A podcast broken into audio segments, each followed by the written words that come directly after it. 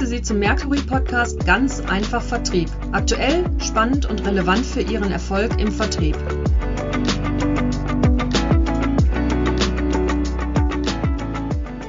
Mein Name ist Markus Redemann und ich freue mich sehr auf diese spezielle Ausgabe unseres Podcasts Ganz einfach Vertrieb. Denn diese Ausgabe ist unsere Jubiläumsepisode Ein Jahr Mercury Podcast. Über 20 Episoden sind es inzwischen geworden, also Anlass genug, in einem Rückblick und Vorausschau die Trends und Top-Themen im Vertrieb zu reflektieren und zu bewerten. Das werde ich allerdings nicht alleine tun, sondern wir haben in dieser Episode zwei sensationelle Gäste. Beide waren auch schon in der Vergangenheit zu Gast bei uns und ich freue mich sehr auf Christina Ries, Präsidentin des Bundesverbandes der Vertriebsmanager und schicke herzliche Grüße nach Berlin. Hallo Markus, freue mich, dass ich dabei bin. Ja, ich freue mich auch und mit dabei ist und einen ebenso herzlichen Gruß schicke ich dann nach Bochum. Dort sitzt Professor Dr. Christian Schmitz, Universitätsprofessor für Vertriebsmanagement und Lehrstuhlinhaber am Sales Management Department der Ruhr-Universität Bochum. Hallo Christian. Hallo, ebenfalls. Ganz, ganz lieben Dank für die Einladung. Ja, ich freue mich auf diese Episode mit euch, um mal so ein paar Themen im Vertrieb zu reflektieren und zu schauen, was denn so in den letzten zwölf Monaten passiert ist. Denn im September 2020 ging es mit unserem Podcast los. Naja, und wer hätte gedacht, dass wir ein Jahr später irgendwie immer noch in der Pandemie stecken, über die vierte Welle diskutieren und, und, und. Äh, Christine, hättest du dir das vorstellen können damals, vor zwölf Monaten?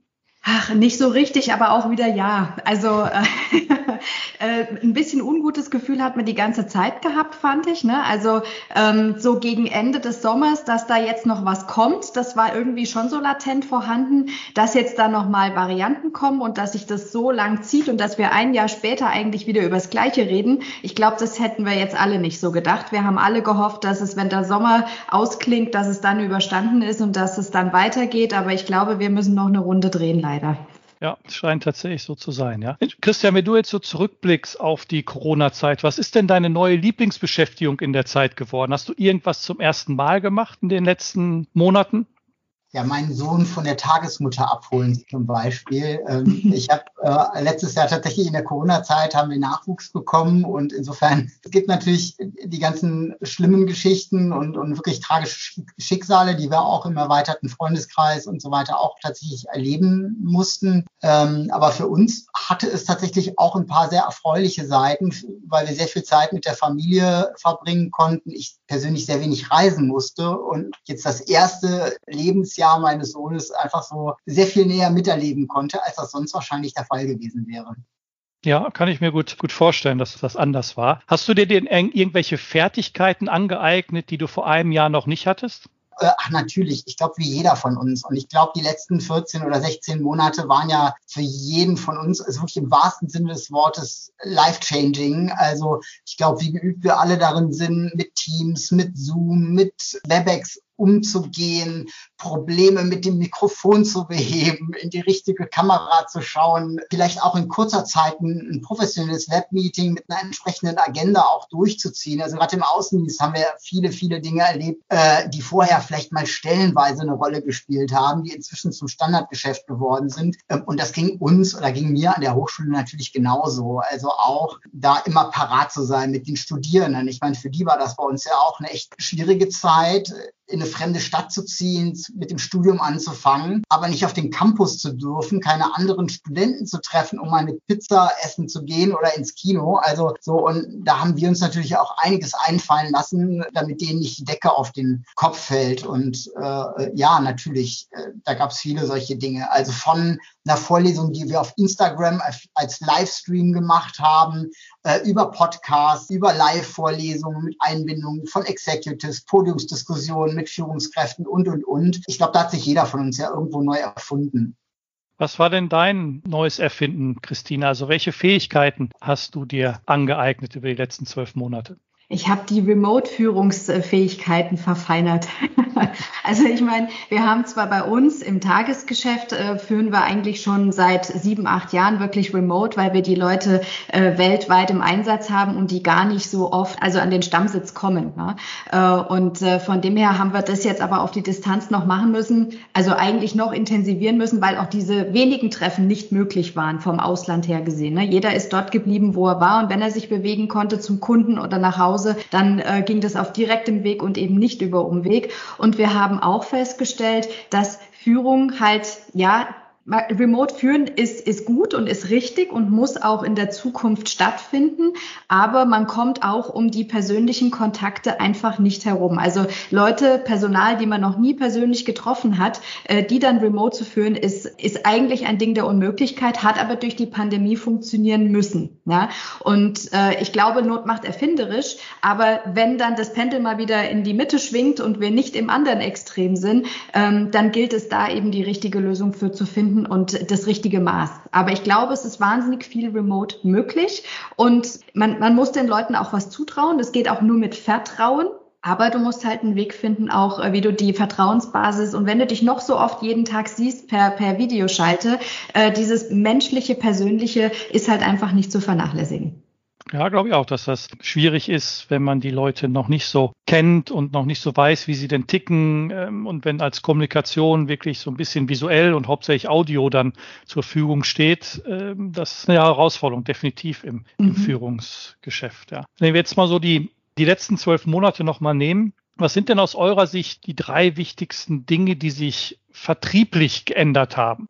Also die drei wichtigsten, das hat sich geändert. Also ich glaube, was wir sehen, wir haben ja auch gerade äh, eine aktuelle Studie, eine, eine große, auch zu, zu dem Thema eigentlich, zum Thema Hybrid Selling gemacht nachdem ich sag jetzt mal im, im März, April letzten Jahres ja im Grunde der Shutdown war und alle erstmal von zu Hause arbeiten mussten und keine persönlichen Besuche gemacht haben und, und dann eben auf Teams, auf Zoom, auf Webex umgeswitcht sind, kamen ja dann irgendwann so die Sommermonate, wo sich das Ganze 2020 so ein bisschen entspannte und wo in vielen Fällen, also nicht überall, weil auch Kunden das teilweise nicht zugelassen haben, aber wo in vielen Fällen auch persönliche Gespräche wieder möglich waren. Und ähm, was wir beobachtet haben, das zeigt sich auch in unseren Ergebnissen, ist, dass natürlich damit auch so ein Stück weit für jeden Verkäufer, aber nachher auch auf der Management-Ebene so die Frage im Raum stand, was ist eigentlich der richtige Mix? Ne? Also viel, äh, zwischen, zwischen diesen Online-Besuchen, ne, die man oder Meetings und den Vorortbesuchen, wie wir sie früher gemacht haben, weil dass das an vielen Stellen gut funktioniert hat, hat man ja erlebt. Gleichzeitig Christina, du hast es vorhin auch gesagt, so, so 100 Prozent ersetzen, dass man sagt, wir fahren jetzt gar nicht mehr raus, das geht eben auch nicht. Aber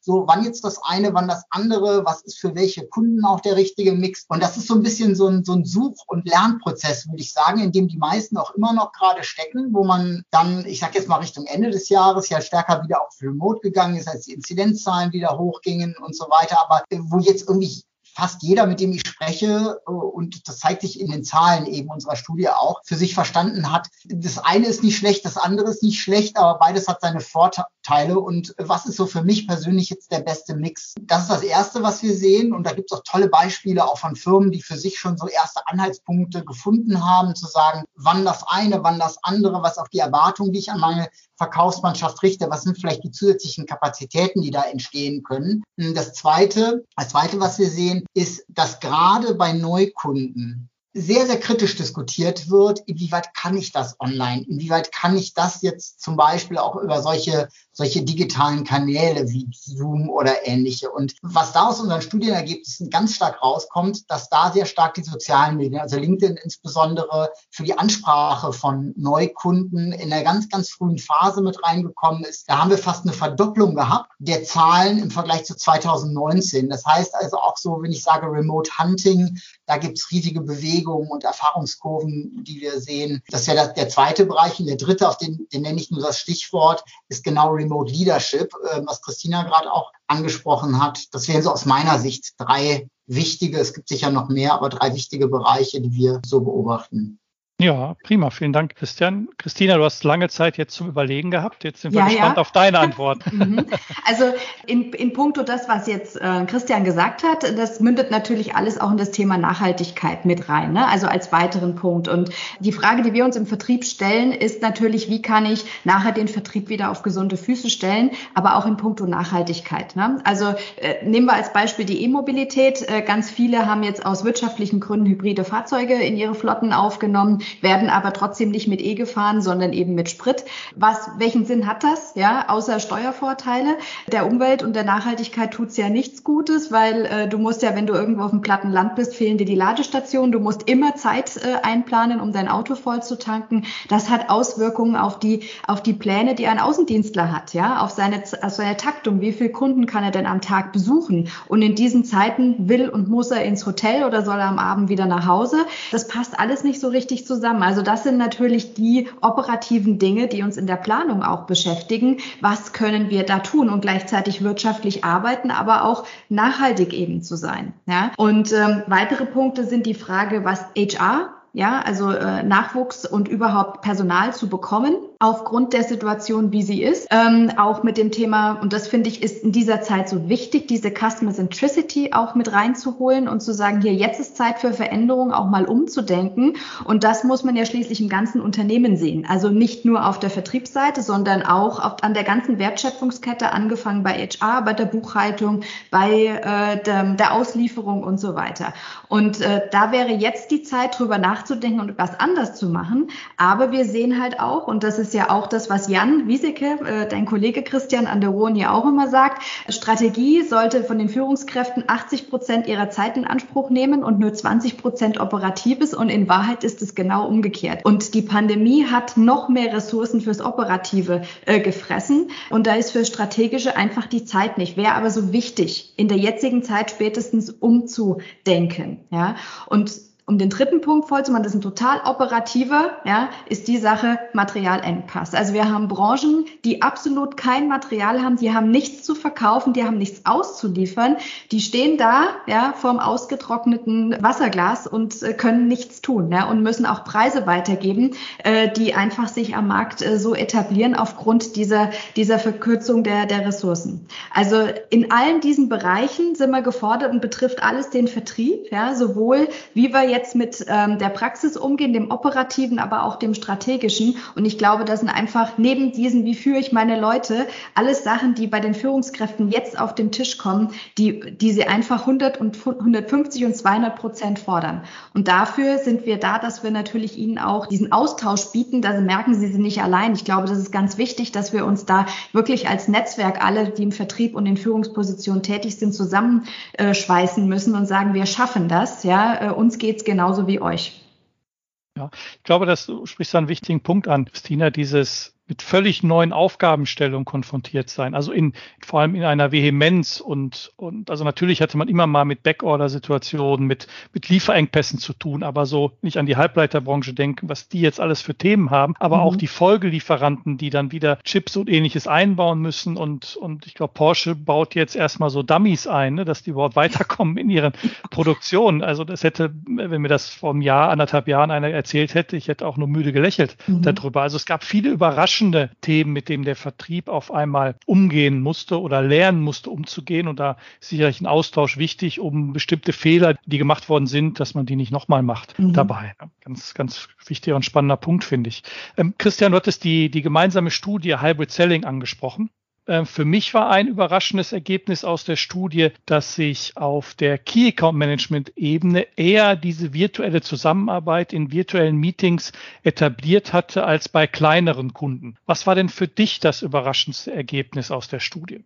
Also was du es gerade genannt hast, ne, es ist ja genauso ein Teilergebnis. Wenn ich mir die Frage stelle, ähm, was ist für mich der richtige Mix an zwischen Online und, und Offline-Besuchen vor Ort, dann ist natürlich die Frage, wovon hängt das ab? Und es ist genau wie du sagst, zum Beispiel die Kundenstruktur. Da haben wir sehr klar gesehen, wie ist die Akzeptanz, die Erreichbarkeit, auch wie sind die technischen Voraussetzungen bei verschiedenen Kundengruppen. Und da konnten wir sehr klar sehen, das ist auch, ich, ich meine, das ist fast ein bisschen intuitiv, dass man sagt, wenn auf der anderen Seite bei Key Accounts sind es meistens auch große Unternehmen. Ne? Das sind auch Leute, die eine professionelle Infrastruktur haben, die vielleicht sogar schon gewöhnt sind über solche Videokonferenzen, vielleicht früher eher in internen Meetings, jetzt auch mit äh, dem Verkauf zu arbeiten. Also kann man sich sehr gut vorstellen. Wir haben dann mit Firmen aber zusammen äh, gehockt, äh, also mit Vertriebsleitern, die gesagt haben, na gut, aber wir verkaufen vor allem große Fläche an den Mittelstand, an Handwerker, an Leute, die vielleicht nicht im Büro sitzen, sondern auf der Baustelle, die gar keinen PC haben, an dem sie sitzen. So und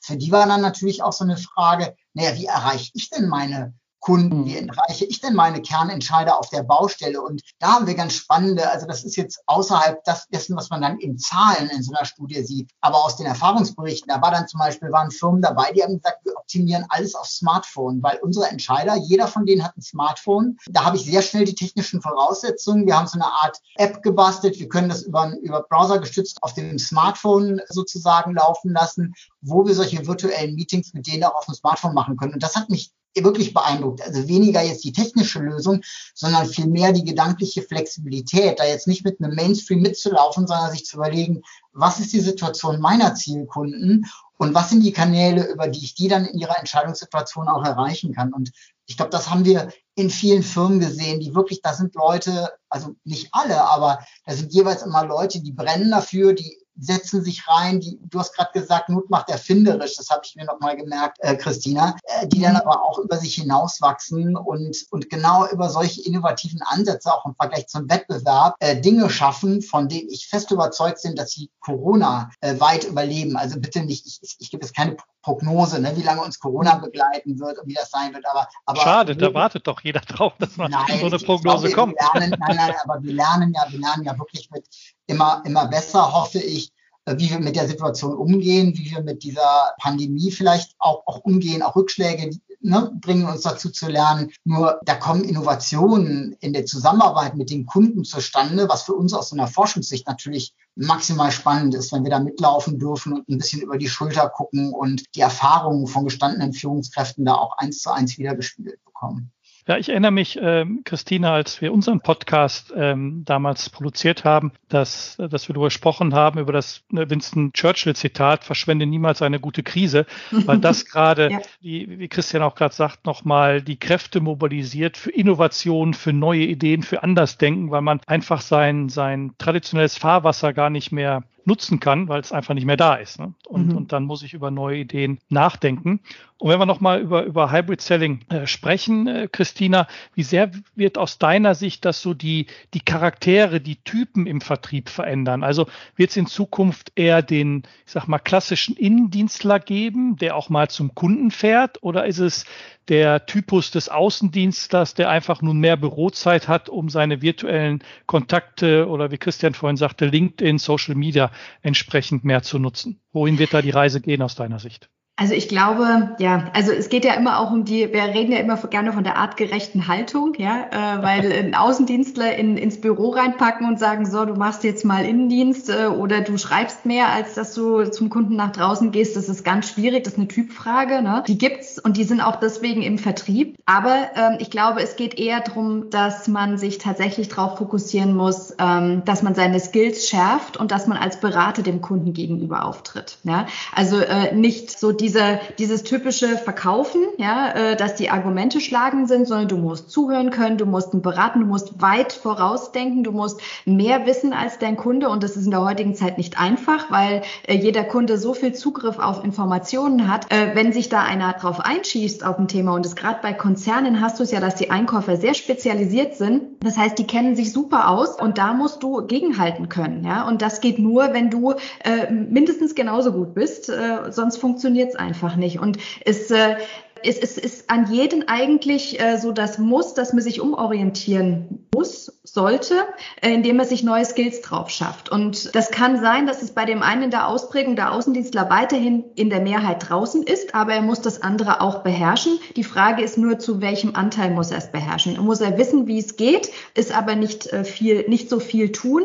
Ähm, ich glaube, darauf wird es hinauslaufen. Es wird viel mehr auf uns Führungskräfte ankommen, dass wir unsere Mitarbeiter in diesen Bereichen einsetzen und den Rest schulen, in denen sie gut sind und denen sie sich wohlfühlen fühlen. Und da müssen wir eine viel größere Selektionsarbeit dahinter legen. Wir müssen uns viel stärker mit den Charakteren und mit dem Können, Skills der Mitarbeiter beschäftigen. Gute Führungskräfte haben es in der Vergangenheit ohnehin schon getan, aber es ist trotzdem noch mal eine Nummer schärfer. Also ähm, da glaube ich, braucht man auch Tools, um das beherrschen zu können, weil du kannst dich nicht nur auf dein Bauchgefühl verlassen, äh, sondern du musst, du brauchst Unterstützung als Führungskraft. Es geht gar nicht anders.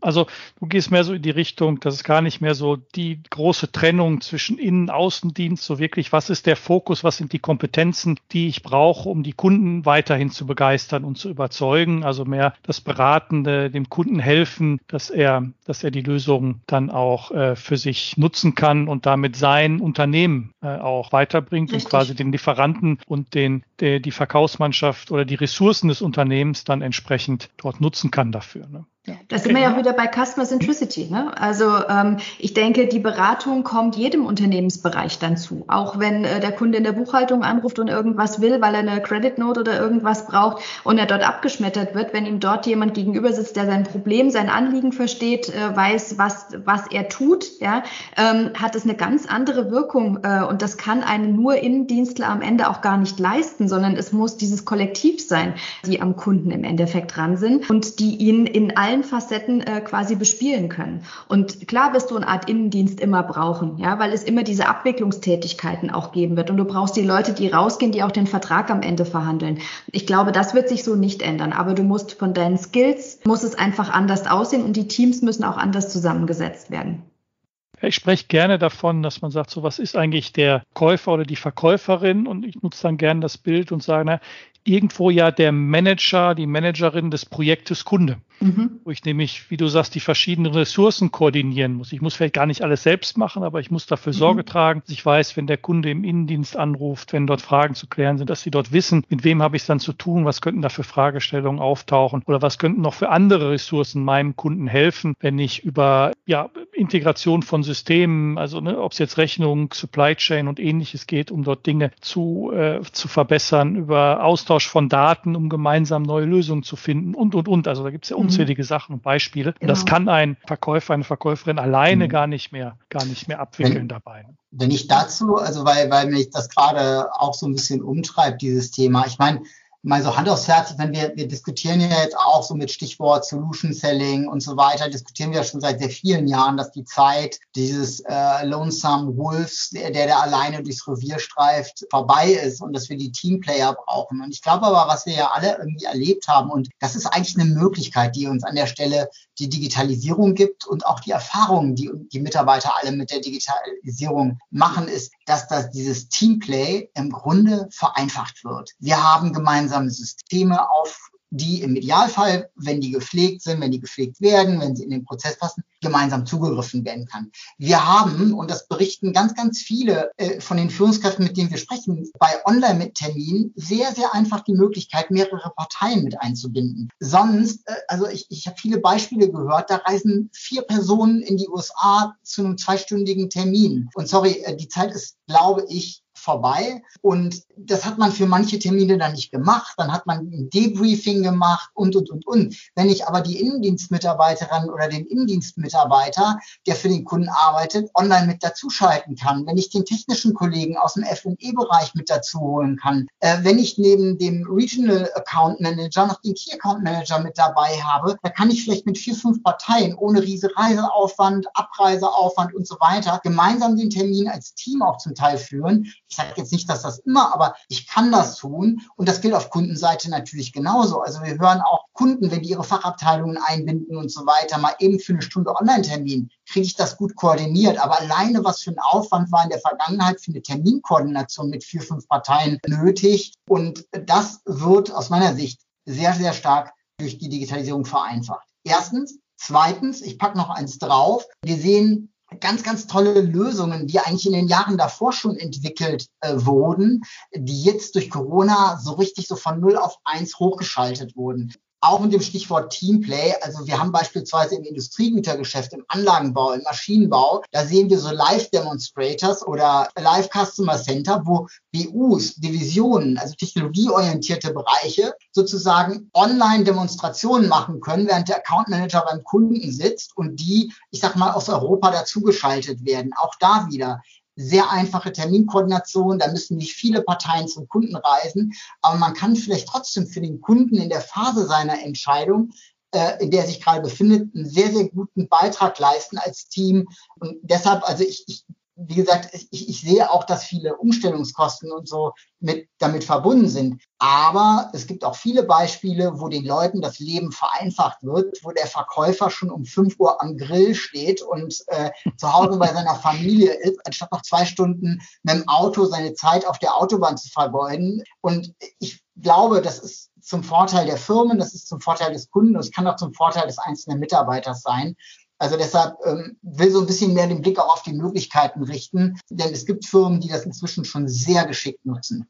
Absolut, gebe ich dir ganz, ganz, ganz arg recht. Ja, also ich sehe auch da sehr große Chancen. Ähm, ich sehe aber, wir müssen die Mitarbeiter und die Menschen mitnehmen, weil es äh, was ganz anderes ist, wie es vorher war. Also es ist, das Pendel schwingt ja wirklich von einem ins andere Extrem und du musst sie mitnehmen und dafür auch begeistern. Und viele ähm, setzen dieses Online damit gleich, dass sie vereinsamen, ja, dass sie äh, mit nicht mehr so vielen Personen Kontakt haben. Das ist nicht das Äquivalent, wenn ich den ganzen Tag und in Summe mit 100 Leuten Videokonferenz hatte. Ähm, das fühlt sich anders an, äh, wie wenn ich äh, in, der, in der Veranstaltung drin bin und die 100 waren um mich rum. Und äh, das dürfen wir nicht vergessen. Und das sehe ich immer wieder, wie viel Probleme das den Menschen macht, ja, wie wichtig diese soziale Interaktion für die Mitarbeiter eben ist. Und ich glaube, das ist der Spagat. Ich finde, das alles, was du gesagt hast, ist absolut richtig, Christian, weil es für die Unternehmen wahnsinnig bereichernd ist. Und da müssen die Unternehmen aufpassen, dass sie den Bogen nicht überspannen und die Effizienzschraube ansetzen und die Leute dabei vergessen, weil nämlich sie können es nur mit ihren Mitarbeitern, mit ihren Leuten, wenn die Bock drauf haben. Und das ist ein super Marketing-Video quasi, wenn du um fünf am Grill stehen kannst. Ja, ich glaube, da kriegst du die die meisten mit. Daher sind sie bereit, ein bisschen was dafür zu tun von dem alten Leben abzugeben. Ähm, aber wie gesagt, ich glaube, es, es geht einfach drum, man muss es gemeinsam tun und es können nicht die eine Ebene entscheiden und äh, die anderen müssen es dann machen, ja, und die anderen machen es wieder ganz anders. Ich stelle mir gerade so vor, wenn der Sohn von Christian, ich glaube Hannes heißt er, wenn der jetzt so in die Jahre kommt und, und Christian so von der guten alten Zeit erzählt und dann sagt, ja, guck mal, und dann sind wir mit dem Auto nach Hamburg gefahren, um dort 20 Folien zu zeigen.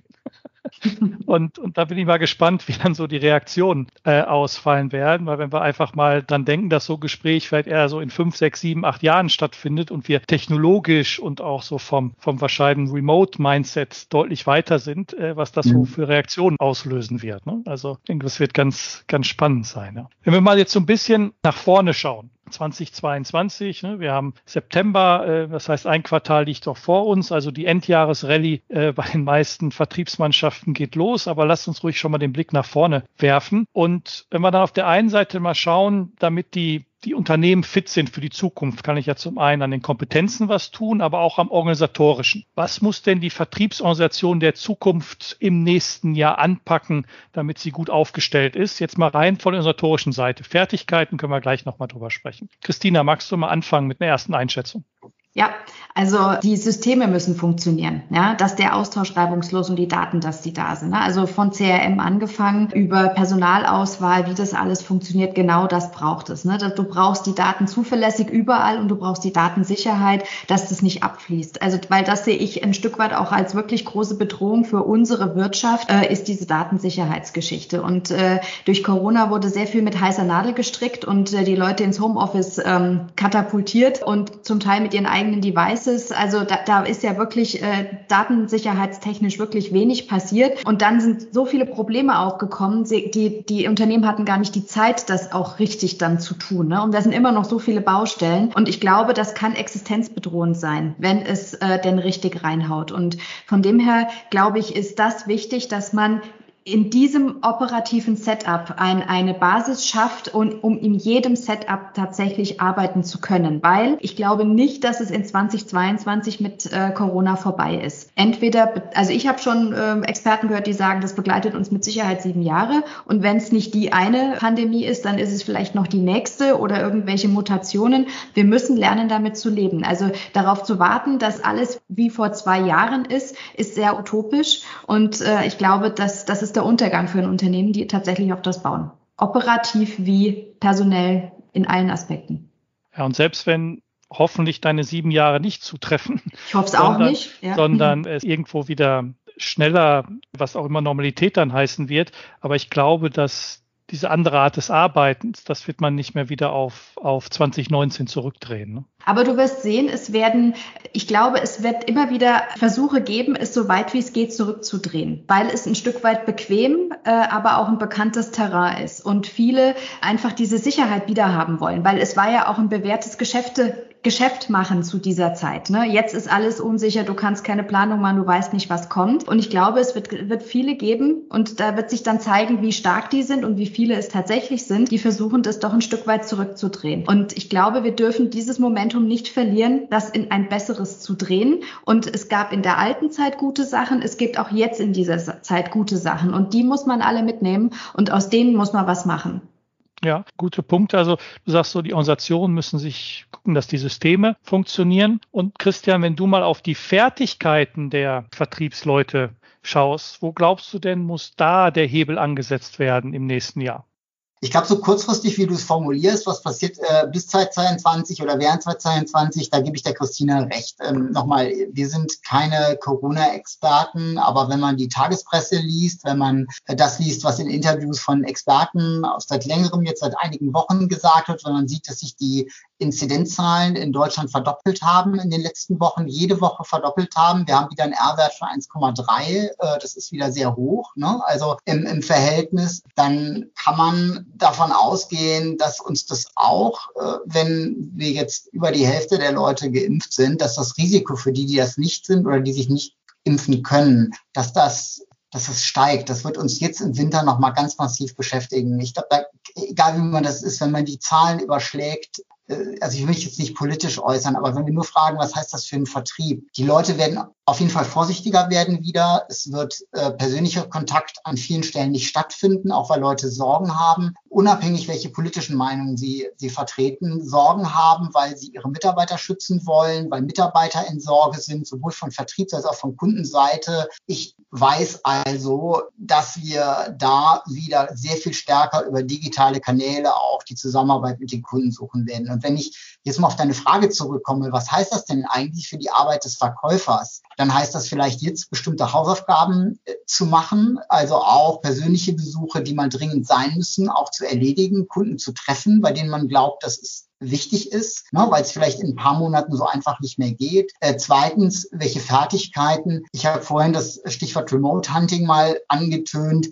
sich zu überlegen, wie kann ich mit den Kollegen auch abgestimmt ein bisschen einen Contentplan mal erstellen. Das muss ja nicht immer die komplett Digitalisierung alles sein. Dann ruhen sich immer alle davon aus, darauf aus, dass sie die kompletten Daten nicht haben. Die hat keiner. Das haben auch die großen Firmen nicht. Aber zu sagen, hey, es gibt so viel coole, auch kleine Lösungen, die man mal anstoßen kann. Wie kann ich einen guten Contentplan erstellen, wo wir auf LinkedIn mal aktiv werden und systematisch sozusagen auch mal eine Lead-Generierung beispielsweise über die sozialen Kanäle vorantreiben. Ich kann vielleicht dem nächsten Schritt auch hingehen, professionalisiert. Das macht das vielleicht das Marketing zentral und dann über die dezentralen Netzwerke der Verkäufer. Wie kann ich mit kleinen Tools diese Leads anreichern? Wie kann ich sie weiterentwickeln? Wie kann ich sie qualifizieren? Ne? Bis dann vielleicht ein Inside Sales oder meinetwegen ein Innendienstmitarbeiter da mal nachfassen nach bestimmten Kriterien, nach einem Prozess, den ich mir aufbaue aufbaue, das weiterentwickelt. Also vieles von dem ist nicht Rocket Science, auch wenn es coole Begriffe inzwischen für diese ganzen Prozessstufen gibt. Aber sich wirklich mal systematisch darüber Gedanken zu machen, wie können wir das gut anstellen? Man muss ja nicht gleich den kompletten Markt erschlagen, aber da, wo es schnell auch Erfolg gibt, mal, mal zu suchen. Und das weiß, wissen die meisten Verkäufer, wissen das für ihren Markt. Und auch da wieder, das ist eine Teamaufgabe. Ich glaube aber, da kann man in wenigen Wochen schon ganz gute Erfolge erzielen. Und nochmal zurück zu den Fähigkeiten. Ich glaube daher, Remote Hunting, Social Media und hinten raus natürlich die ganzen Dinge, die ihr vorhin genannt habt, dann auch sich zu überlegen, wie können wir ein professionelles Remote-Gespräch zum Beispiel führen. In unserer Studie kam raus, im Durchschnitt sind diese Gespräche viel, viel kürzer als die Vor-Ort-Gespräche. Wenn ich also weniger Zeit zur Verfügung habe, muss ich sehr viel schneller zum Punkt kommen. Ich brauche aber vielleicht trotzdem ein bisschen Smalltalk, ein bisschen Anwärmen mit dem Kunden, was ja ungleich schwerer ist, wenn man sich nur über einen Monitor sieht. Und von daher glaube ich, alleine wenn man sich da mal mit dem Team mit fünf anderen Verkäuferinnen und Verkäufern zusammensetzt, zu überlegen, warum habt ihr gute Erfahrungen gemacht, wie wählt ihr euren Hintergrund. Also ich meine, dass wir aus der Zeit raus sind, ich, ich sage das jetzt mal so, wo man mit einem virtuellen Hintergrund arbeitet, wo einem ein Ohr oder eine Nase fehlt. Das ist dann, ich, ich sage jetzt mal, das fand man dann in so der zweiten, Fa erste Phase Corona so im Wohnzimmer sitzen, sage ich jetzt mal, wo es auch noch okay war, wenn man dann so äh, Hunde und Katze springen einem irgendwie mhm. übers Bein und zweite Phase war dann irgendwann mit dem virtuell, aber ich sage nur, schrittweise auch eine Professionalisierung, was die Gesprächsführung, was den Hintergrund angeht, die Art und Weise. Und das sind so sehr einfache Dinge, glaube ich, die man auch wirklich, wenn man sich mit fünf Kollegen, Kolleginnen trifft, äh, sehr schnell selbst entwickeln kann, ohne teure Beraterhonorare oder zu bezahlen. Und natürlich kann man auch hingehen und arbeitet mit Spezialisten und bringt das noch ein bisschen nach vorne. Aber das sind Dinge, die kann jeder, glaube ich, kurzfristig tun. Und egal wie klein oder wie groß die Firma ist, kann man sich da besser aufstellen. Und ich glaube, dass das einen großen Effekt hat sprichst auch das Thema digitale Kanäle, Social Media und so weiter an. Ich habe ähm, vor ein paar Tagen noch etwas gelesen von Gartner, die prognostizieren, dass 2025 80 Prozent der Vertriebsaktivitäten zwischen Lieferant und Kunden auf digitalen Kanälen sich abspielen wird. Christina, würdest du dem erstmal uneingeschränkt zustimmen? Ja, mit der Einschränkung, dass es nicht unbedingt äh, ausschließlich Xing und LinkedIn sind. Dann ja, weil ich denke, das wird vielfältiger werden. Gerade Einkauf und Verkauf. Wir kennen zum Beispiel Mercateo. Die haben, das ist ja auch digital, ne? wie die beiden miteinander vernetzt sind, Einkauf und Verkauf. Und äh, solche Sachen werden sich etablieren. Ja, und es werden bestimmte Prozesse standardisiert werden. Wie stark? Würde ich jetzt keine Prognose abgeben. Aber ja, es nimmt einen viel, viel stärkeren Anteil ein. Ich sag mal direkt, ich glaube das nicht. Oder ich glaube, also natürlich ist so eine Zahl immer ganz cool, um zu schocken und um reißerisch zu sein. Da ist immer die Frage, auf was sich diese 80 Prozent bezieht. Also wenn man jetzt sagt, 80 Prozent der Transaktionen, mache ich einen Haken dran, weil natürlich genau der, der, Standardkram, der abgewickelt wird über Systeme, würde dann da reinfließen. Wenn ich aber sage, der Interaktion, ne, wo also wirklich auf beiden Enden eine Person sitzt, dann wiederum glaube ich das nicht. Und zwar, weil uns sehr, sehr viele Leute berichtet haben, dass sie, also zwar natürlich positiv gesehen, äh, auch Videocalls, Telefonate und so weiter einsetzen können, aber die eignen sich nur für bestimmte Arten von Interaktionen. Und es gibt wiederum andere Dinge, da musst du rausfahren. Und selbst der Kunde sagt dann manchmal, ja, das reicht eigentlich, wenn wir es online machen. Aus Vertriebssicht kann es sein, es ist besser, du bist vor Ort und guckst, dass der die Unterschrift darunter setzt. Und ich muss sagen, also das, ich habe ja vorhin schon mal gesagt, so Lernprozess abwägen. Ich glaube nicht, dass es 80 Prozent sind. Das ist eine gute Zahl und mit der viele, Leute zuhören. Ähm, ich glaube aber, es, es, es wäre ja schon viel, wenn es 30 Prozent sind oder wenn es 40 Prozent sind im Verhältnis. Also wenn man sich das einfach auch mal, wir haben, ich weiß nicht, Christine, ob du dich erinnerst, wir haben an diesen Abend mit dem Bundesverband, da haben wir die, äh, die Führungskräfte mal schätzen lassen, wie ist denn der Hebel? Wie ist das Verhältnis, wenn du sagst, wie viele Vorortbesuche schaffst du pro Woche oder wie viele Online-Besuche schaffst du pro Woche? Ist der Multiple eins, also schaffst du genauso viel? Mhm. Äh, ist ja vielleicht zwei, schaffst du doppelt oder anderthalb oder so. Da haben viele berichtet, bei denen ist es zwischen zweieinhalb und dreieinhalb. Das heißt, die dreieinhalb so viele Besuche, also Online-Besuche, wie sie vor Ort Besuche geschafft haben. Und ich, ich glaube deshalb, ne, da besteht auch großes Interesse, dass man einiges online macht. Und es gibt sicher auch Verkäufer, die haben gar keine Lust mehr rauszufahren. Die sagen, das mache ich alles schön von zu Hause. Dann nochmal, bin ich abends früher am Grill. Ich glaube aber nicht daran, dass das 80 Prozent einnehmen kann, ohne Geschäft zu verlieren. Das glaube ich einfach nicht. Ich ähm, glaube, es kommt auf die, ich gebe dir grundsätzlich recht, das ist gar nicht, das ist wirklich äh, die Richtung, ja. Aber ich glaube, es kommt auf die Branche an und es kommt auf dein Produkt an. Je komplexer dein Produkt ist, umso eher trifft das zu, was du sagst, weil dann muss ich tatsächlich für solche Aufträge hin und muss äh, die Unterschrift einholen. Das geht nur vor Ort, ja. Äh, und ich habe auch Konkurrenz. Das ist so hochpreisig und ich muss das Produkt erklären und äh, es muss auch ein gewisser Druck dahinter sein, diese Dinge abzuschließen. Aber ich glaube, es gibt auch ganz viele Produkte, die nicht so komplex und hochpreisig sind, in denen man das tatsächlich auch so abschließen kann, dass man weniger die äh, persönliche Interaktion braucht. Ich glaube mhm. nicht, dass das in drei Jahren und vier Monaten der Fall sein wird. Richtig. Das, genau. Aber nur, das ist so meine persönliche ja, Einschätzung. Ja. Mhm. Ähm. Nein, äh, ich, ich finde es ja gut, wenn wir mal nicht immer überall einer Meinung sind. Und ich würde den Punkt, den ähm, Christina sagte, vielleicht nochmal gegenhalten. Äh, du sagtest, je komplexer, desto mehr Face-to-Face-Interaktion. Ich würde mal die Idee reinbringen, je komplexer, desto mehr virtuelle Interaktion, weil ich die Experten aus den verschiedenen Lokationen dadurch besser zusammenbringen kann. Das stimmt für die Anbahnung, aber nachher, um tatsächlich den Sack zuzumachen, wirst du äh, vor, vor Ort Gespräche, also um die wirst du nicht drumherum kommen, weil du brauchst diesen Beziehungsaufbau. Also das, was du jetzt ansprichst, ist Kompetenzaufbau Aufbau, ja, äh, um zu zeigen, was man alles kann und wie gut man als Unternehmen zusammenarbeitet. Das ist eine super Gelegenheit, um sich zu präsentieren. Aber einer muss hin und muss das Gesicht sein. Der muss äh, der Touchpoint sein. Ne? Das muss sich gut anfühlen. Und äh, genau dann brauchst du die Leute vor Ort. Ja, also Kunde will weiterhin einen Hals zum Würgen haben, wenn dann die Sachen dann auch mal nicht so nicht so funktionieren, wenn wie, wie, sie versprochen worden sind. Auf der mhm. anderen Seite gibt es ja auch immer mehr den Trend, dass Einkäufer ja die Verkäufer bewusst aus dem Entscheidungsprozess ausschließen. Also insbesondere mhm. die Jüngeren, also die die Gruppe der sogenannten Millennials, ähm, die, die ja wirklich es bevorzugen, ohne Verkäuferinteraktion zu entscheiden und diese sogenannten Digital Natives werden ja nun immer mehr in die Entscheiderrollen auch jetzt schon kommen. Äh, mhm. Wie seht ihr denn diese Entwicklung in dem Zusammenhang? Denn wir, so wie wir gerade zusammenhocken, auch wenn wir digital zusammenhocken, sind ja trotzdem noch digitale Immigranten dabei. Ja, aber ich glaube, ähm, das ist auch noch Vertrieb. Ja, es fühlt sich für die halt anders an. Also äh, die, die meinen, es ist kein Verkäufer dazwischen. Ja, aber äh, also wenn ich jetzt nur die Influencer als Beispiel nehme, das sind ja Verkäufer in Reinform. Ja, aber es kommt bei den bei bei dieser äh, Zielgruppe gar nicht als Verkaufen an, sondern das ist jemand, den ich sehr gut kenne. Da lege ich Wert auf den auf den Ratschlag, auf auf die Ideen, die ich da bekomme. Ich empfinde das nicht als Vertrieb in dieser Generation und genau das ist es. Ja. Äh, das müssen wir als Unternehmen dann auch hinbekommen, dass es sich einfach auch in bestimmten Bereichen gar nicht wie Vertrieb anfühlt.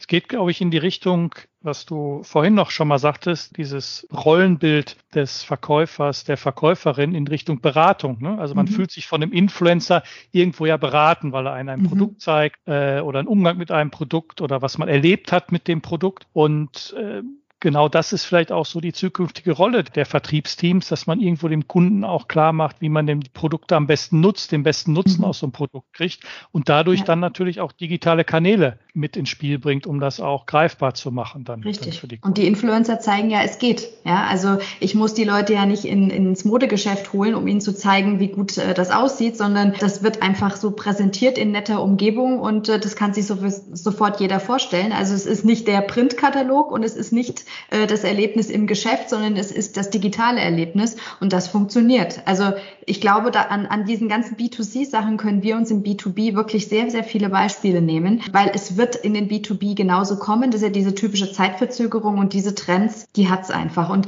Markus, wir haben vor, als wir uns beim letzten Interview unterhalten haben, war der Schwerpunkt Social Selling. Das haben wir heute noch gar nicht so richtig in den Mund genommen eigentlich. Ne?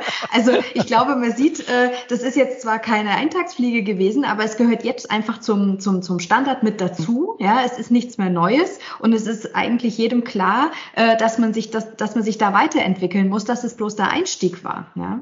Naja, genau. Das, ja, damals haben wir das sehr thematisiert, weil es noch für viele neu war. Aber sind wir mhm. Paar Monate weiter ne, und immer mehr Unternehmen nutzen das oder verstehen zumindest über die Bedeutung und überlegen jetzt, wie sie es dann am besten nutzen und auch welche Kanäle denn relevant sind und gehen auch vielleicht davon hin, dass man sagt, also dieses Omnichannel, ne, dass also nicht mehr nur die Marketingabteilung irgendwo was macht, dann gibt es vielleicht noch einen Social Media Manager und die Verkäufer machen irgendwie was, sondern dass das irgendwie äh, eine konzentrierte Aktion ist, dass die gleichen Botschaften kommen, dass ich natürlich auf einem Instagram-Kanal andere Dinge, einen anderen Weg finden muss, als ich auf LinkedIn mache, wird den Leuten langsam auch bewusst. Ne? Um mhm. das da die Richtung zu bringen. Ich würde noch mal gerne eine Zahl in den Raum schmeißen, damit Christian auch wieder ein bisschen dagegen halten kann. Äh, ebenfalls aus einer, aus einer Gartner-Studie, die sagen, in dem auch wieder diese 2025 Zeitraum, dass 60 Prozent der Vertriebsorganisationen mehr in Richtung datenbasiertes Verkaufen gehen werden und nicht mehr das so diesem freien Spiel der Intuition und der Erfahrung der Verkaufsteams überlassen. Wie schätzt du das ein? Glaube ich auch. Das ist ja eine sehr vage Aussage. Also ist ja ein bisschen die Frage, was das heißt. Ich sag mal, dass man es dem Verkauf äh, so komplett überlässt. Das ist ja in den allermeisten Firmen schon, schon längst nicht mehr der Fall. Was man ja in häufigen Fällen, was man hat, man teilt mal zu, welche Kunden bekommt jemand. Und wenn das gut gemacht ist, hat man sich vorher Gedanken darüber gemacht, warum man welche Kunden zuteilt. Also allein das ist ja schon datengestützt, wenn man so, dafür braucht man jetzt noch nicht irgendwie äh, AI-Algorithmus sozusagen. Ne? Also, aber zum Teil liegen die halt dahinter, ne? um zu sagen, welche Potenziale zum Beispiel welche Kunden haben und nach welchen Potenzialklassen ich welchen Verkäuferinnen und Verkäufern äh, diese Zuordnung eben auch schneide. Ne? Das kann, ich will damit sagen, das ist so ein bisschen fließend und, und wir sehen auch tatsächlich schon Firmen, die regelmäßig sozusagen äh, sogar schon bei der Routenplanung Vorschläge machen, welche Kunden bei einer Routenplanung auf dem Weg liegen, besucht werden können, welche Potenziale auch produktbezogen man da ansprechen kann. Und vielleicht ist hier wieder, also das ist eher, glaube ich, so der Punkt, äh, den, den Christina vor allem ja auch gerade ganz stark gemacht hat, bei dem ich auch 100 Prozent der gleichen Meinung bin. Ich glaube, da wird die Frage viel eher sein, also wenn man der Überzeugung ist, und es kann man durchaus sein, dass solche maschinengestützten oder datengestützten Anwendungen den einzelnen Verkäufer sozusagen zu einer besseren Performance bringen können und dem helfen können, einen besseren Job zu machen. Äh, wie schafft man es auch, auch die Bereitschaft im Verkauf dafür zu erzielen. Und, und ich habe auch viele Fälle gesehen, wo man denen dann sagt, hier und du besuchst jetzt diese Kunden. Und wenn der Verkauf bis dato gewöhnt war, selber zu entscheiden, wird er sagen, sorry, aber das ist genau mein Kompetenzbereich, das zu entscheiden. Also würde jeder von uns auch denken, hey, was mischt ihr euch da ein? Also ich glaube, das ist auch ein bisschen ein Heranführen. Äh, aber jeder Verkäufer will natürlich auch der Beste irgendwo sein oder die meisten wollen das oder wollen eine gute Performance ab. Die wollen ja einen guten Job machen. Und ich glaube, das wird so auch eine Managementaufgabe sein, die Leute dahin zu führen, zu sagen, wie viel Daten, mit wie viel Druck, mit wie viel Wahlmöglichkeit. So und wenn meine Kollegen im Team das aber sehr erfolgreich einsetzen und nur deshalb, weil sie das machen, äh, gerade an mir vorbeiziehen, ich glaube,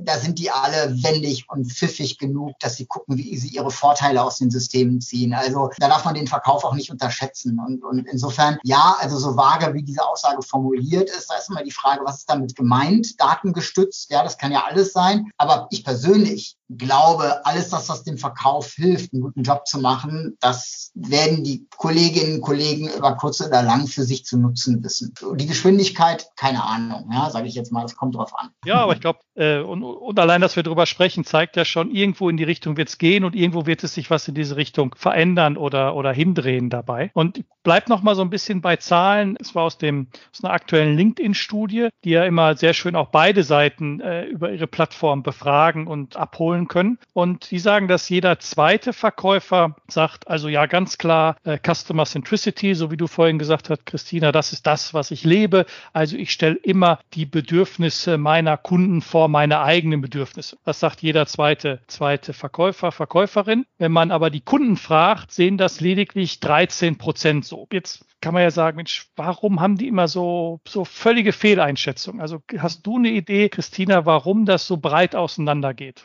Naja, ich weiß nicht, ob es an der Definition liegt. Also die äh, Kundenbedürfnisse vor die eigenen zu stellen, ist, glaube ich, da nicht die richtige Definition, weil äh, natürlich als, als äh, Vertriebler musst du die Interessen deines Unternehmens vertreten, aber du musst in deinem Denken äh, und in deinen Argumentationen den Kunden und seine Probleme und seine äh, Themen in den Fokus stellen. Und äh, das ist das, was, was Customer Centricity ja eigentlich bedeutet. Und das kannst du nur, wenn du dich in deiner Umgebung wohlfühlst und wenn du weißt, hier passt alles und du kannst auf alle Ressourcen zurückgreifen und jeder äh, zieht hier am gleichen Strang, die denken alle genauso wie ich. Ja? Und der Kunde, der will das aber schon auch, dass er im Fokus steht, ja, dass man ihn versteht. Also ich glaube, wenn, wenn das die Frage wäre, und ich habe jetzt die Frage bei LinkedIn nicht gesehen, wie sie formuliert war, aber ich glaube, wenn sie so gestellt worden wäre, dann hätte man eine größere Deckungsgleichheit gehabt. So kann ich verstehen, dass das nicht übereinander geht, weil das glaubt der Kunde ja nicht, dass jemand die Bedürfnisse des Kunden vor äh, die eigenen oder vor denen des Unternehmens stellt. Und ich glaube, das wäre dann auch utopisch als Kunde zu glauben, dass das so passiert. Manche führen sich zwar so auf, als ob das so sein sollte, aber äh, das glaube ich nicht, dass das jemand tatsächlich auch äh, so erwarten würde nochmal weiter in die Zukunft gucken, also das Thema Live-Events. Also ich denke vor allem an Messen und Kongresse, was ja ein, mhm. ein Home-Turf quasi für den Vertrieb war, um Bestandskunden zu pflegen, neue Kunden zu gewinnen. Äh, Hausmessen war ein Thema. Christina, da schaue ich natürlich auch zu dir. Mhm. Thema Verbandstagung, äh, ja. auch ein wichtiges Thema. Wie siehst du denn die Zukunft von diesen, in Anführungszeichen, Live-Events, wirklich mit physischer Präsenz? Also ich glaube, es ist ganz unterschiedlich zu bewerten. Also Messen, das hatten wir ja vor der Pandemie schon gesehen. Etliche waren ja schon tot. Also ich rede jetzt nicht von den Hausmessen. Das waren eher die, die schon fast noch gut funktioniert haben, weil sie im kleineren Rahmen und eben bei den Firmen waren und du damit Zugang bekommen hast. Aber ja, und das, das Invest auch zielgerichteter ja, war. Ne? Richtig, ja. genau. Ja, du holst dir auch wirklich nur die Leute, die genau. lädst du ein, die du tatsächlich dann auch als Lead schon hast oder einen Abschluss herbeiführen willst. Und die großen Messen waren halt immer mit der Schrotflinte geschossen. Ne? Äh, du wusstest nicht, wer wer kommt. Du, musst, du musstest dich am Stand aufsuchen lassen und äh, bist auch Opfer derer geworden, die nur vorbeigekommen sind, um deine Zeit zu stehlen. Das war ja dann auch äh, für dich als Ver Verkäufer in dem Moment nicht zielführend. Und, und das haben schon viele Unternehmen auch vorher schon in Frage gestellt, weil es einfach viel zu viel gekostet hat. Und da fehlen auch noch ein bisschen die Ideen, wie kann das denn tatsächlich sein? Weil irgendwo ohne Messen kommst du nicht aus, aber alles in digitaler äh, Welt zu haben, ist auch schwierig. Ja? Also ich glaube, da muss ich noch etliches tun. Und wenn ich jetzt insbesondere an unseren Kongress denke, dann weiß ich, dass es dass jedem das Herz blutet, ähm, dass der dieses Jahr schon wieder so nicht stattfinden kann. Und auch eine hybride Variante äh, ist nicht so richtig eine Alternative, ne? weil man, man will sich sehen, man will sich austauschen, man möchte ein bisschen durchlaufen und gucken, wen kann ich hier noch Neues kennenlernen. Das kann ich im virtuellen nicht. Ja? Ich sitze mit allen im gleichen Raum. Ich ich kann mir jetzt keinen wirklich rauspicken, erst recht die Größe die Runde ist. Deswegen, ich glaube, es wird nicht ohne Präsenzveranstaltung in Zukunft gehen, aber es wird viel zielgerichteter sein müssen und die Unternehmen werden sich auch immer häufiger überlegen, wofür gebe ich das Geld aus. Ja, und ich glaube, es ist wichtig, dass die Unternehmen dabei auch berücksichtigen, dass sie ihre Mitarbeiter fördern, dass die in Austausch gehen können. Also nicht nur dieses reine, ich schicke dich auf eine Messe, damit du mit einem Abschluss direkt nach Hause kommst, sondern es auch ein Stück weit als Weiterbildung. Also Weiterbildung ist das falsche Wort, aber du lernst ja auch durch soziale Interaktion mit anderen, entwickelst du dich weiter. Und genau das möchte ich ja auch als Unternehmen, ja, dass die Leute, meine Mitarbeiter nicht nur mit den Scheuklappen rennen und äh, ich das Gefühl habe, ich habe nur äh, Leute, die, die vor lauter Wald den Bäumen nicht mehr sehen, weil sie betriebsblind geworden sind. Ja, das kann ja mein Interesse auch als Unternehmen nicht sein. Und ich glaube, da muss tatsächlich sich was ändern. Die Art der Veranstaltungen, die Art der Zusammenkünfte müssen sich ändern, anpassen. Ja, das finde ich nochmal einen spannenden Aspekt, den du reingebracht hast, dass man natürlich durch diese Messen oder durch dieses Rausfahren, ob es jetzt zu Kunden ist, Veranstaltung, dass man natürlich so ein bisschen den Blick weiter kriegt, mhm. als wenn man, sag jetzt mal sehr schwarz-weiß an seinem Schreibtisch hockt im Homeoffice, seinen viereckigen Kasten mit den virtuellen Meetings jeden Tag sieht und bespielt, aber durch dieses Rausfahren nochmal einen anderen Blick und an, auf andere Ideen kommt. Glaube ich auch nochmal ein ganz wichtiger ja. Aspekt an der ganzen Geschichte, ja. Ja, zum Schluss noch so ein persönlicher Blick von euch auf 2022. Christian, worauf freust du dich denn im nächsten Jahr am meisten? Worauf freue ich mich am meisten? Ehrlich gesagt, jetzt, wenn ich mir mal meinen wirklichen hauptamtlichen Job angucke, äh, was es für mich auch tatsächlich ausmacht, und das passt ja genau in eure Diskussion rein, die Leute zu treffen, mit denen zu sprechen, die persönlich zu erleben. Und natürlich gehen viele fachliche Fragen, und das ist auch die Anknüpfung zur Messe. Fachliche Dinge kann man auch sehr gut irgendwie online und so weiter klären. Aber das Gefühl zu haben, gemeinsam was zu erleben, da was gemeinsam zu diskutieren, ähm, so, und das ist bei uns an der Uni mit den Studierenden doch genauso. Und also ich bin sehr vorsichtig, was meine Prognose für den Herbst und den Winter angeht. Aber ich hoffe einfach und ich, ich hoffe es wirklich aus ganzem Herzen, dass wir auch viele Studierende wieder treffen können, dass wir die persönlich sehen, dass wir die auch, ich hoffe, ein bisschen mitnehmen und inspirieren können und dass wir, ja, für uns ist immer, das ja auch, das ist inspirierend, wenn man so tolle, motivierte junge Leute irgendwie und, und ehrlich ich hoffe einfach, dass das wieder möglich sein wird. Und wir werden für den Herbst, für den Winter alles tun, was wir können, damit es klappt. Ich persönlich bin gerade noch, obwohl wir so planen, aber wir haben einen Plan A, einen Plan B in der Schublade, einen Plan C haben wir auch noch so, so ein bisschen so. Und ich, ich würde für 2022 einfach die volle Hoffnung draufsetzen, dass wir dann die Leute auch in größeren Gruppen, dass wir die easy und entspannt und jeder fühlt sich gut auch irgendwie wieder in Persona treffen können. Das ist so meine Hoffnung. Christina, worauf freust du dich in 2022? Ich habe zwei Sachen. Zum einen beraten wir eben auch Unternehmen in der Lufttaxi, Flugtaxi-Geschichte. Ja? Und da äh, sind wir unser eines Unternehmen, das eben diese Drohnen baut. Die wollen nächstes Jahr den Prototypen in, in Echtgröße fertigen und fliegen lassen. Und da freue ich mich richtig drauf, weil nämlich das zeigt dann nämlich, wie gut das Gerät ist, weil das ist eine super Sache und du bist halt noch den praktischen Beweis schuldig und den hätten wir dann nächstes Jahr. Das finde ich total genial, da freue ich mich jetzt schon drauf. Und die zweite Sache, auf die ich mich freue, ist tatsächlich unseren Vertriebsevent, äh, den wir für Juli hoffentlich jetzt dann auch realisiert bekommen. Äh, wir wollen voraussichtlich in eine kleine Arena gehen, wo wir alle Leute mit ganz viel Abstand im Freien unterbringen, wo wir eine Liveband haben. Also wir planen schon für dieses Event. Ich traue mich aber fast nicht, es zu laut zu sagen, weil du weißt nicht, was nächstes Jahr ist. Also idealerweise hätten wir das, wo wir tatsächlich alle miteinander wieder mal ordentlich feiern können und uns austauschen können.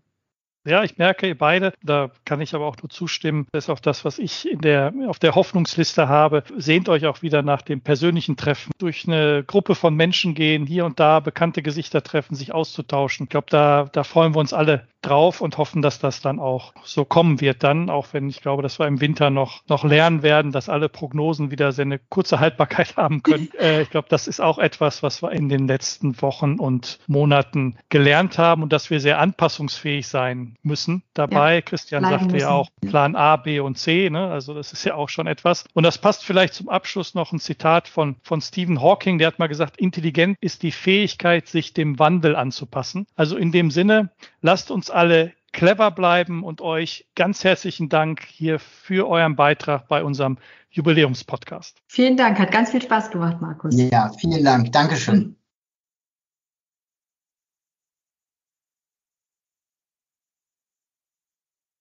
Am Ende dieser Jubiläumsepisode noch ein großes Dankeschön an alle, die diesen Podcast möglich gemacht haben und Episoden produziert haben. Das sind in erster Linie die Kolleginnen und Kollegen Falco Bude, Michael Herrmann, Ronja Weißenfeld, Matthias Huckemann, Sabine Marx Fleischer, Thomas Bogdan und Alexander Wolter. Darüber hinaus warten wie auch immer Gäste mit dabei. Christina Ries vom BDVM, Christian Schmitz von der Ruhr-Uni in Bochum, Felicitas von Kiau vom Bundesverband der Personalmanager, Pier Paolo Perrone, ebenfalls vom BDVM, Eva Susanne Krah vom Sales Excellence Magazin, Jochen Swoboda von den Seminaris Hotels, Giovanni Giretti von Basler, Frank Hills von Bürkhardt und Marco Bensen von Benjen Coaching und Consulting. Ganz besonderen Dank an unsere Kollegin Caroline Hopf, die uns für das Intro und Outro ihre sympathische Stimme geliehen hat. Und natürlich, eigentlich müsste man jetzt einen Trommelwirbel einspielen, einen Riesendank an die Person, die bei allen Podcasts dabei war und der alle verhasst Haspler, Äs und Hänger auf die Millisekunde genau herausgeschnitten hat. Dieser Dank geht an David Kirchmann. Ohne dich, David, würde es diesen Podcast nicht geben. Wenn Sie, liebe Hörerinnen und Hörer, Spaß und Interesse an weiteren Mercury-Podcasts